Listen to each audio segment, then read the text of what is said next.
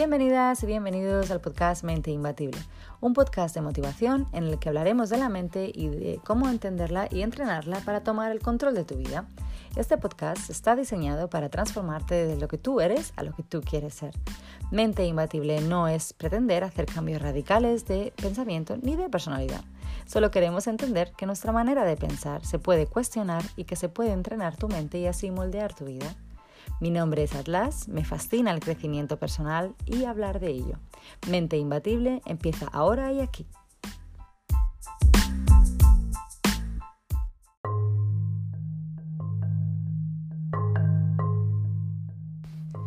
En el episodio pasado hablábamos de que existen ocho reglas para transformar tu relación y hacerla más sana. Reglas que se olvidan a menudo el otro día hablamos en detalle de las cuatro primeras y hoy hablaremos de las cuatro siguientes. Para recapitular, por si alguno de vosotros no habéis escuchado el episodio anterior, las cuatro primeras eran 1. Admite cuando tú estás equivocado o tu pareja tiene razón. 2. Ser capaces de compartir hobbies y actividades y también saber hacer cosas por separado.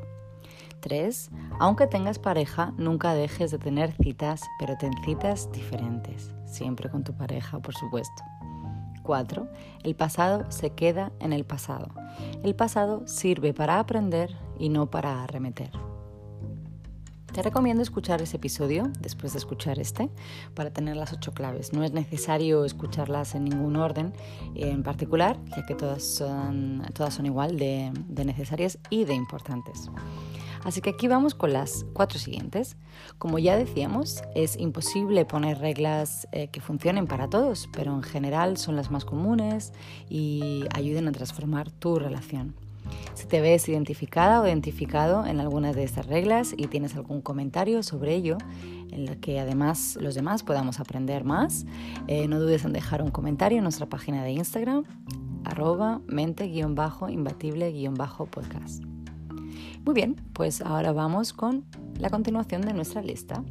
Y en, la primera, que sería la quinta de nuestra lista, tenemos la teoría del espejo aplicada a las relaciones interpersonales.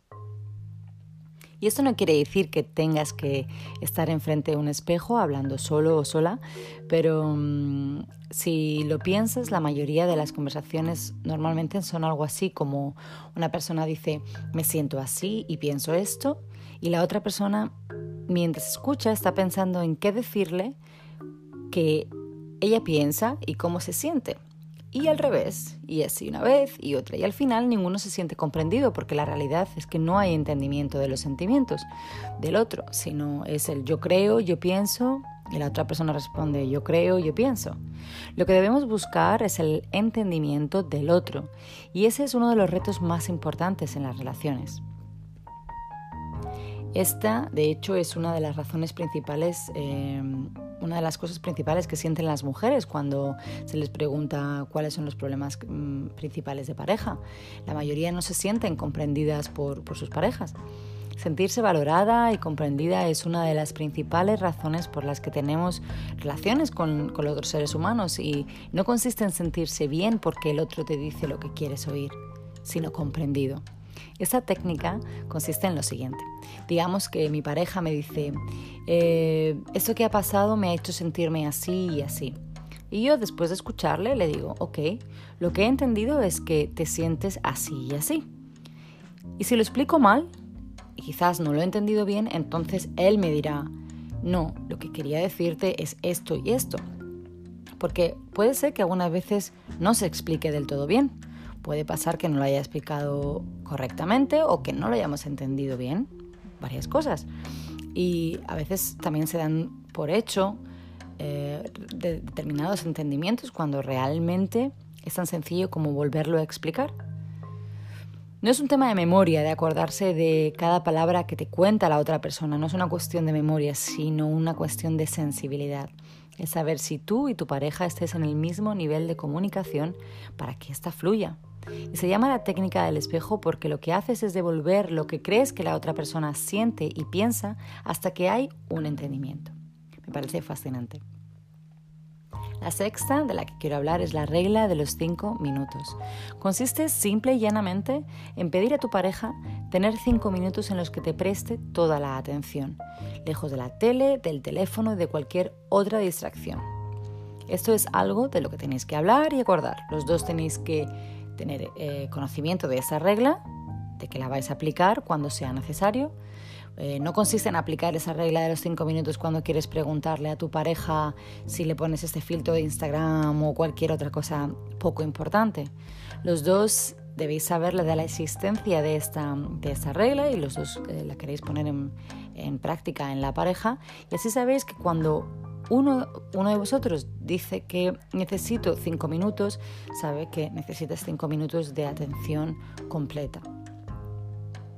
La sexta, la séptima, perdón, eh, es algo también bastante sencillo, pero a veces se puede llegar a complicar con el ritmo de vida que llevamos, que es compartir comidas, cenas con tu pareja cada día.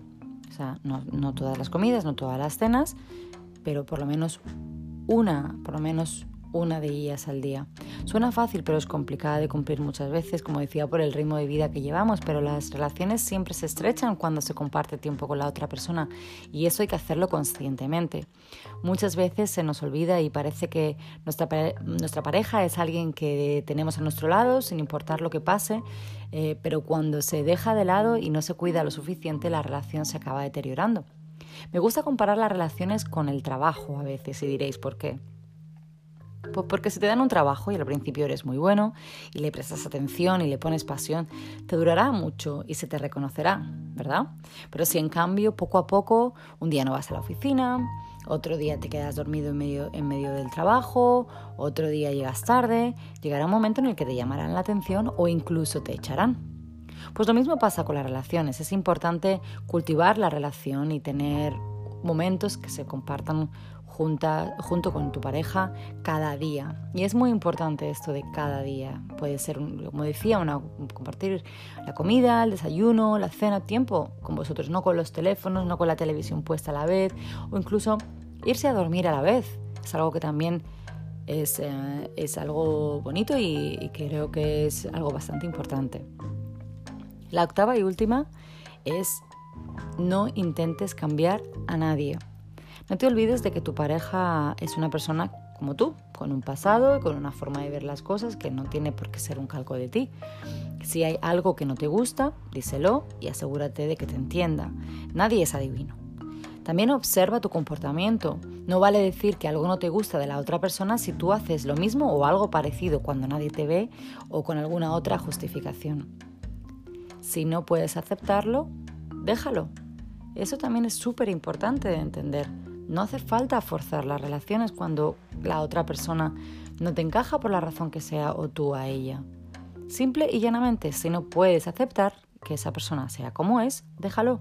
Está bien dar oportunidades y valorar que se puede hacer frente a las diferencias, no hay que tirar la toalla a primera de cambio, pero tienen que haber cosas que compense.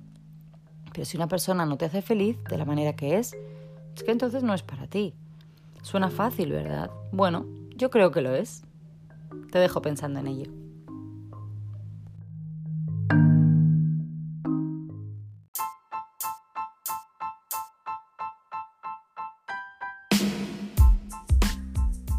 Y hasta aquí el episodio de hoy. Espero que te hayan servido estas ocho reglas que hemos eh, compartido con vosotros para transformar tu relación. Espero que os sirvan, que las apliquéis. Eh, si tenéis alguna más, si no la queréis contar, ya sabéis dónde encontrarnos en Instagram, arroba mente-imbatible-podcast o también a través de nuestro email menteimbatible-podcast arroba gmail.com. Gracias una vez más por escucharnos, por ser parte de nuestra comunidad que cada día crece más y más. Y una vez más quiero daros las gracias porque estamos totalmente en shock de la cantidad de gente de los sitios del mundo que nos escucháis y de las buenas reviews que, que estamos eh, teniendo gracias a vosotros. De verdad, muchísimas, muchísimas gracias. Recuerda que estamos todos en el mismo barco, todos estamos aprendiendo cada día a ser mejores y para eso nos tenemos los unos a los otros. Espero que tengáis un día maravilloso. Adiós.